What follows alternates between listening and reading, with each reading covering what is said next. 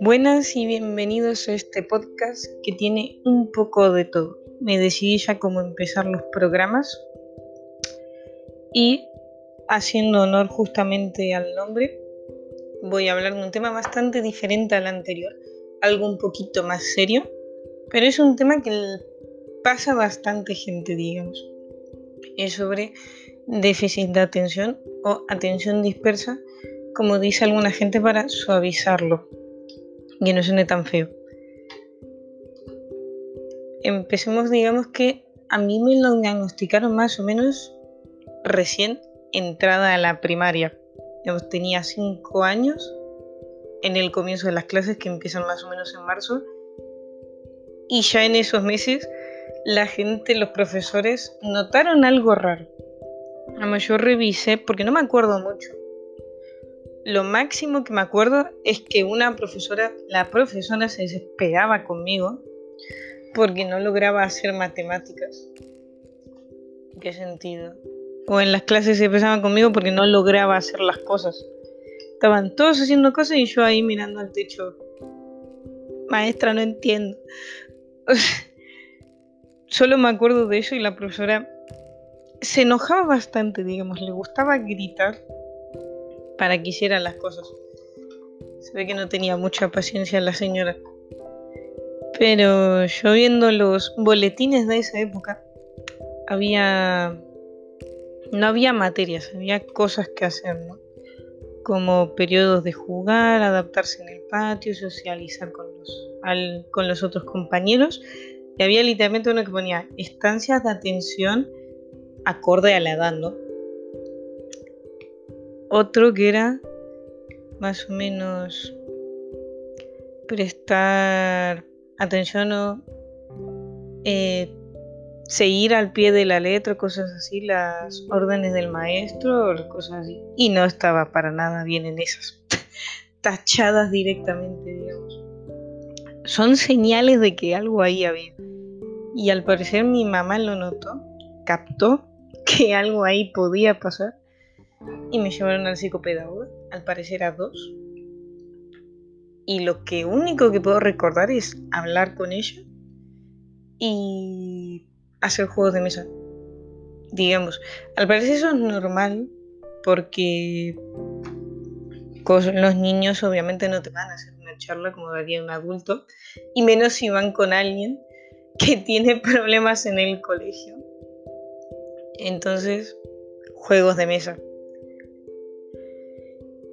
y de alguna manera le habrá convencido a mis papás de que no tenía nada.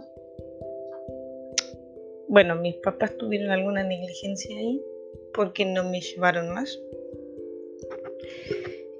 Y esta seguí normal de la vida.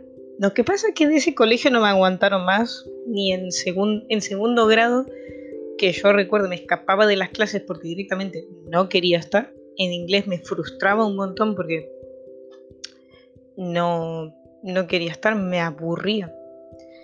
Y en las clases también recuerdo que me la pasaba jugando. me la pasaba haciendo cositas, jugando con el lápiz, jugando con la calculadora a carreras de calculadora. Literalmente, ¿quién llegaba antes así en sumando uno? Juegos que haces cuando estás aburrido y sos niño, pero más fuerte, porque traía a los otros conmigo. Y recuerdo que me castigaban un montón. Incluso era astuta para mal porque me, me inventaba cosas. Como obviamente era una niña y tenía cara de inocente y nadie me veía mal, a menos como yo creía. Nadie me veía malas yo me inventaba que o me golpeaba o, me dolía la cabeza o estaba lastimada y actuaba para que me creían, me creyeran. Y en la mayoría de las veces me creían, incluso recuerdo una vez que me llevaron hasta la directora, porque decían, habrán dicho, esta nena se lastima mucho, le duele muchas cosas, o tiene un problema crónico, o nos está mintiendo. Y la señora me creyó igualmente.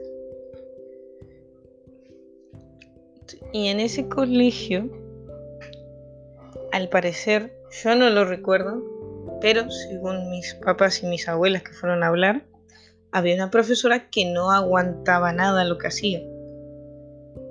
Se quejaba de que no prestaba atención, se quejaba de que atraía a los otros, es lo que estoy diciendo, ¿no? Se quejaba de que no, no quería seguirle, de que me escapaba de clase, de que no le quería hacer nada. Entonces se molestaba mucho y gritaba. Lo menos que debería ser un maestro pero gritaba, no soportaba nada, se quejaba con los directores. Y para tercer, tercer grado, según palabras de mi mamá, la directora me la invitó, le dijo, ¿no te parece bien este colegio como para llevar a tu hija? Básicamente, más o menos, con palabras fuertes, me echó. Dijo, no aguantamos más a esta nena en el colegio, con tal de que se vaya, le pasamos tercer grado. Porque estoy segura que si no, hubiera repetido los tres años. No me hubieran dejado pasar ninguno. Porque teniendo en cuenta, yo tenía un déficit de atención bastante fuerte. Hay tres tipos. Yo investigué bastante cuando me lo dijeron. Hay tres tipos. El que tiene seis o más diagnósticos de atención, pero puede tener uno o dos síntomas de bueno, seis o más síntomas de atención, de desatención, pero puede tener dos o tres síntomas de hiperactividad, pero tiene déficit de atención normal, digamos, con prominencia a la desatención. Está el lado contrario, que es el que tiene seis o más síntomas de hiperactividad, que ese no tiene tantos problemas con prestar atención, tantos, pero sí es el que más le afecta al que se pasa corriendo por ahí, el que no puede estarse quieto literalmente, que no para de hablar, tiene verborrea, verborragia. Y el que a mí me toca, que es súper espectacular, que es el que tiene seis o más síntomas de todo. O sea, digamos, el peor. O sea, no hay uno que sea mejor o peor, que le pase peor o mejor. Solo que es el más fuerte, digamos. Entonces, yo tengo la teoría, bueno, sé que la memoria de alguna manera funciona con la atención. Si vos no estás prestando atención a algo, no lo vas a recordar. Si a vos no te interesa algo, no vas a poder recordarlo, porque no sabes qué es lo que te pasó. Si vos a una situación que te pasa no le prestas atención o no quieres prestarle atención, no te interesa, no lo vas a poder recordar. Así es como yo no recuerdo la mitad de mi infancia. Recuerdo jugar, recuerdo estar con gente, a veces en mi casa, a veces no. O sea, la casa de otra de mi familia, de otros familiares, de amigos, de algunos. recuerdo de algunos compañeros que era con los que más hablaba, con los que más me llevaba, pero otros no. Recuerdo 10 de 20 en ese colegio. O sea, de ese colegio me acuerdo de jugar, pero de las clases no sé nada estoy segurísima que no hacía nada. Incluso me acuerdo de los exámenes, para, no para copiarme ni nada, pero miraba alrededor porque me aburría. No tenía interés. O sea, hay una cosa que hay que entender, que el déficit de atención no es solo no prestar atención, que es lo que yo he estado intentando aprender estos años. Porque a mí no me lo dijeron que tenía cuando tenía 6 años. A mí no me dijeron. Lo supe recién a los 16. por años me pasaban cosas como estas. El mirar para todos lados, el no poder quedarme quieta literalmente, el tirar palabras, como en una cascada que eso se llama verborragia. Eso es cosas de hiperactividad. Pero pasa con el déficit de atención una cosa, que esto es muy feo, que es que literalmente tu cabeza no puede estar vacía. Hay una cosa que pasa que tu cabeza necesita estímulo continuamente. Tu cabeza no puede aburrirse porque siente que si no es raro. O sea, ¿cómo lo explico? Gente que tenga lo mismo va a entenderlo bien, pero pasa que si vos dejas la cabeza en blanco por un momento, va a ser raro. Es como de repente, como si de repente estuvieran hablando todos mal y de repente calma. Eso es raro. Para la gente eso va a ser raro, digamos. Una sala súper un salón de clase súper animado, y toda gente activa, hablando, todo normal, de repente llega el profesor y se escucha ese silencio. Eso es raro. Eso a alguien le parece raro. Son cosas, estancias de silencio que no pasarían normalmente. Eso pasa en la cabeza de alguien que tiene déficit de atención. Al menos la hiperactividad, porque eso me parece que es más del lado de la hiperactividad. es algo que cuando sos niño no se nota, porque no lo pensás en ningún momento, decís, debe ser normal. Pero cuando vas creciendo te das cuenta que la gente no habla todo el rato, digamos, o no se mueve todo el rato. Porque un problema grande que yo me encontré siendo chiquita, que me decían todo el rato, quédate quieta, quédate quieta, quédate quieta, cállate, deja de hablar. Estamos en un momento serio, no necesitamos que hables, por más que tuviera 10 años. Pero estamos en un momento serio, no es momento de hablar. Y yo como, pero lo necesito o no puedo evitarlo. El problema, no el problema, la cosa con esto que yo he intentado entender y me ha costado entender estos años y que sigo aceptando, ¿no? Porque tengo 19, recién hace 3 años lo comprendo, ¿no? Y es difícil.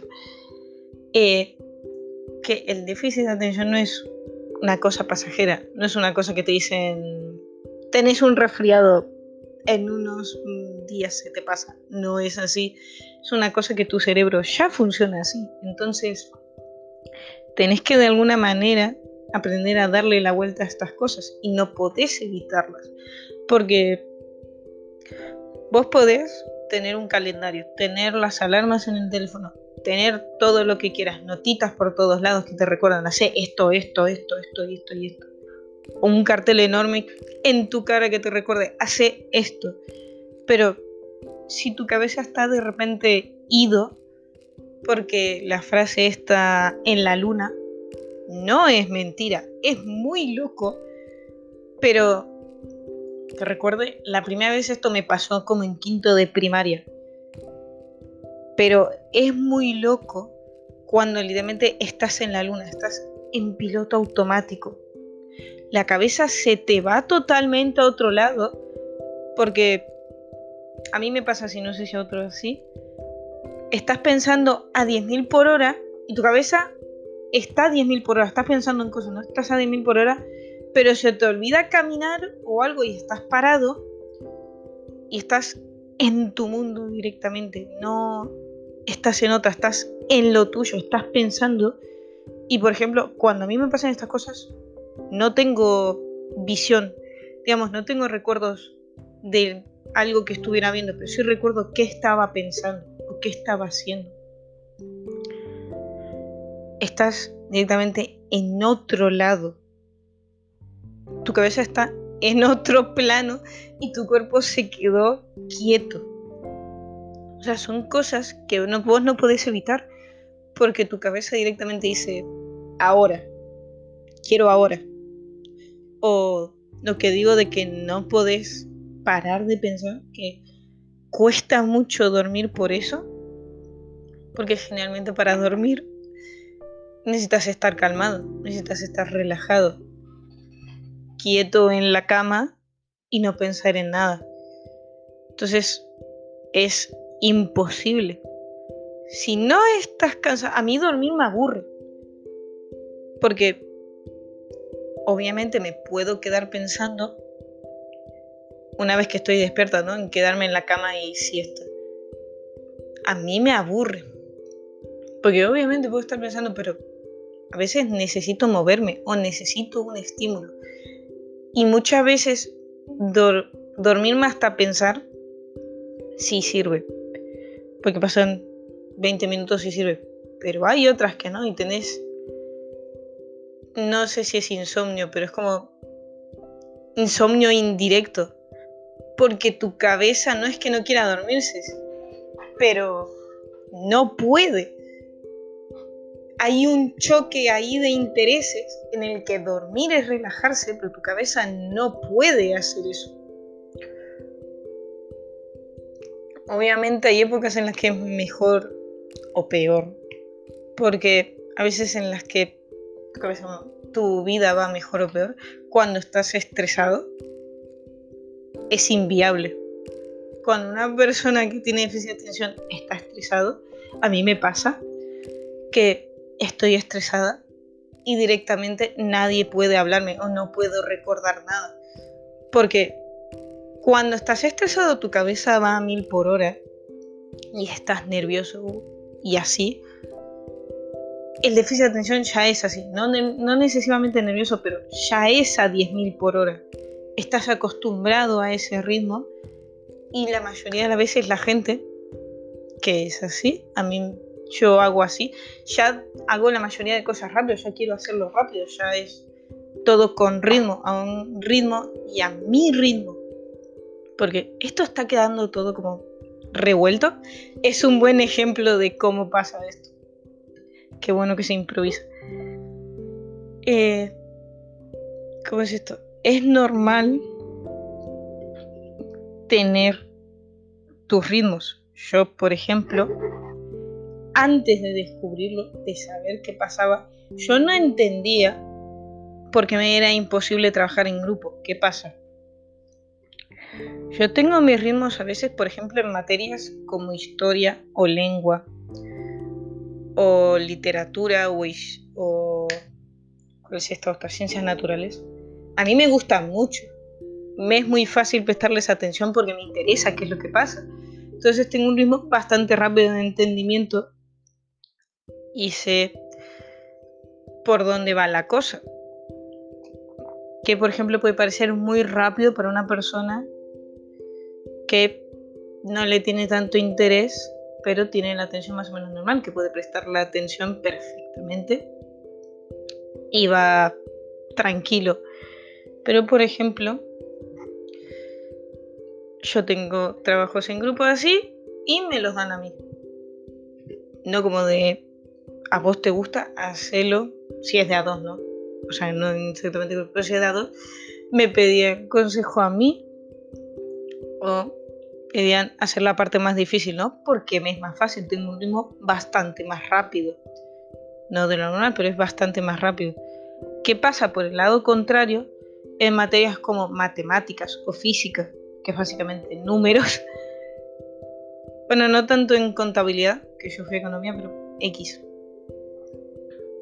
Pero en matemáticas, cosas así, soy un cero a la izquierda no se puede, mi cabeza no lo capta, no está. En mi cabeza no entra esa lógica porque directamente lo bloquea. Pasa que con esto tus intereses se multiplican, es decir, tu atención se dirige totalmente a tus intereses y a lo que normalmente no te gustaría, pero igualmente tenés que prestar la atención o tenés que saberlo y lo haces igual porque total, mm, yo directamente no captaba. Entonces cuando era cosa de hacer grupo, yo estaba como tonta mirando todo el mundo lo que hacía y yo tipo no sé qué hacer. De mis indicaciones porque no entiendo qué es lo que pasa. O me acuerdo una vez en un en clase de arte en primaria mis compañeras se enojaron muchísimo porque ellas estaban haciendo sus cosas, ¿no? Y eran chicas con las que no me llevaba tan bien, si no tenía tanto interés en hablarles, porque no coincidíamos mucho. Yo me quería ir con los chicos, con dos amigos que estaban haciendo lo suyo en ese lado. Entonces decía, me voy ahí. o sea, me iba directamente. Entonces incapaz de hacer trabajos en grupo. Entonces, en, ese curso, Fui conocida como la de no le den un grupo porque no la metan en su grupo porque o no les va a ayudar porque me puedo ir a la mierda y no tengo interés de hacer esto, entonces no quiero. No es que lo hacía a propósito, es que directamente todo así. Impulsividad pura de la hiperactividad. Entonces, no quiero hacer esto, directamente me voy. O voy a hacer mi parte por mi lado y capaz les consulte, capaz no.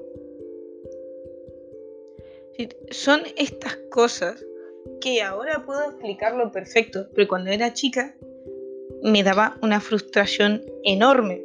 Y creo que eso es más o menos lo que resume qué es lo que sentí de crecer así, con esta condición. O sea, suena horrible así, pero es verdad, con este trastorno, con esta manera de pensar. Frustración pura. Y algunas veces diversión, pero frustración pura. ¿Por qué? Como he contado, como conté, como he contado antes, eso quería decir, como conté antes, em, los profesores se enojaban mucho conmigo. No soportaban para nada que no les prestara atención o directamente, no les voy a culpar a algunos profesores, no sabían tratarme. Porque en verdad cuesta mucho que un niño ya te presta atención o captar su atención. Alguien que encima tiene menos instancias de atención es terriblemente difícil. Cuesta mucho y no voy a culpar a los profesores porque no supieron transmitirme sus ideas o así. Pero frustración porque, por ejemplo, inglés, a mí los idiomas generalmente se me hacen fácil. Pero inglés de segundo turno, en el primer colegio que estuve, de segundo turno, en el primero, no en el segundo, en el primer colegio que estuve, de segundo turno toda la tarde, a mí se me hacía cansado. Porque, por ejemplo, los recreos para mí eran un alivio. Podía estar 20 minutos, 15, 10, posiblemente menos, prestándote atención, pero me frustraba estar sentada todo el rato y en el salón y sin nada que hacer, porque no me divertía estar aprendiendo esas cosas que no quería. A mi curiosidad le encantaba aprender cosas nuevas. Hay cosas que recuerdo más o menos, pero la mayoría de las cosas no lograban llegar a mi cabeza. Entonces era frustración pura de no quiero estar acá, no me gusta para nada, me quiero ir al patio a jugar, no me gusta, por favor. Era todo el rato esta frustración. Y en el segundo colegio que fui, eran la mayoría más amables, se preocupaban. Había una persona que se preocupó mucho en cuarto grado y se quedaba conmigo a hacer las tareas. Porque hay una cosa que noté, que es que cuando me explican a mí nada más y se toma el tiempo de la persona, no tiene que ser mucho rato, como 10 minutos de explicármelo bien y yo en mi cabeza lo traduzco en mis palabras, porque es una cosa que aprendí a hacer para no sentir tanta frustración. Como esas palabras no las entiendo, voy a traducirlo a lo mío y yo lo comprendo. Que es un problema que he tenido porque cuando te piden decirlo en lenguaje científico o un lenguaje muy específico, está jodido, pero sirve. Yo tenía un profesor en quinto, después de esta profe que me ayudó, porque en cuarto tenés una, entonces va para adelante y sí, y fue de mucha ayuda. Tenía un profesor de matemáticas, porque creo que a ningún profesor de matemáticas le he caído bien al menos en primaria, en secundaria puede ser, pero no me soportaba. Recuerdo una vez a fuego, porque fue como muy impactante. Estaba, son de estas aulas viejas que tienen ventanales enormes y es bastante grande y estamos como en nu. Entonces yo estaba sentada justo en la ventana. Teníamos la ventana atrás. Era en la mañana, obviamente, estaba, creo que era la primera hora de matemáticas y estaba amaneciendo. Y recuerdo ver la estela de luz entrando y había polvo. A mí me llamaba mucho la atención, entonces jugaba con el polvo. ¿Qué pasa? Estaba en la primera fila y el profesor obviamente decía, esta nena de miércoles, esta porquería, no me está prestando atención y me tiene que prestar atención porque tiene mala nota. Nunca me presta atención en las clases, estoy cansado. ¿Habrá dicho eso el profesor? Y me gritó en medio del salón, todos, como de, ¿en serio? Es polvo, es polvo nada más. No podéis estarle prestando atención al polvo y a mí no. Es una clase importante, era geometría, me parece. es una clase importante, es una nota que tenéis que tener. Cabe aclarar que ese profesor lo echaron al año siguiente. Seguramente no por mí, porque no, pero a ese profesor lo echaron al año siguiente porque mucha gente tenía problemas con él. Y después siguió normal que yo recuerdo en sexto no tuve nunca ningún problema. Más allá de, de los normales de la vida que había tenido. Pero...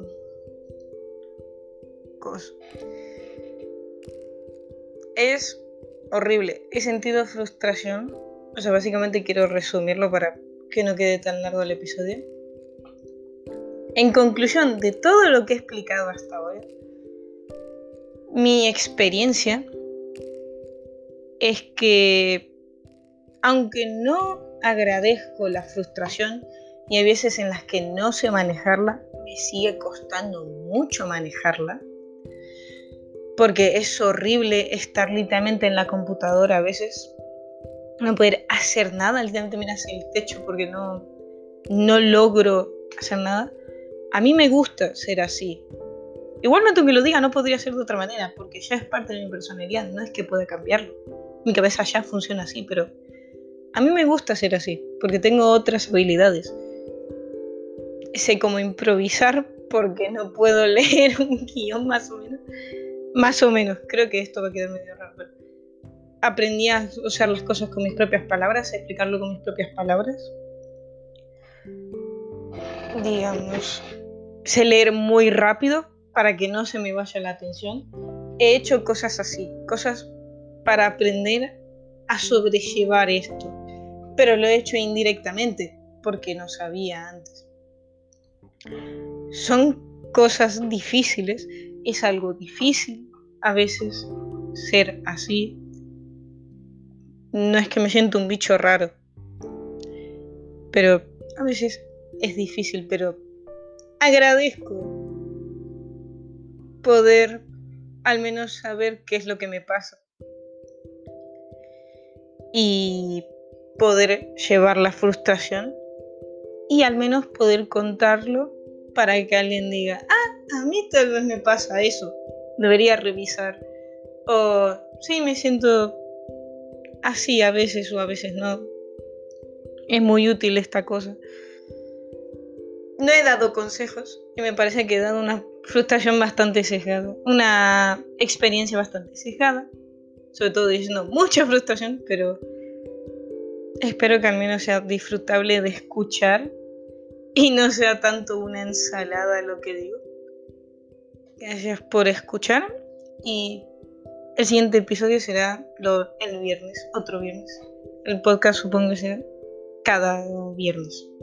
Que hasta luego.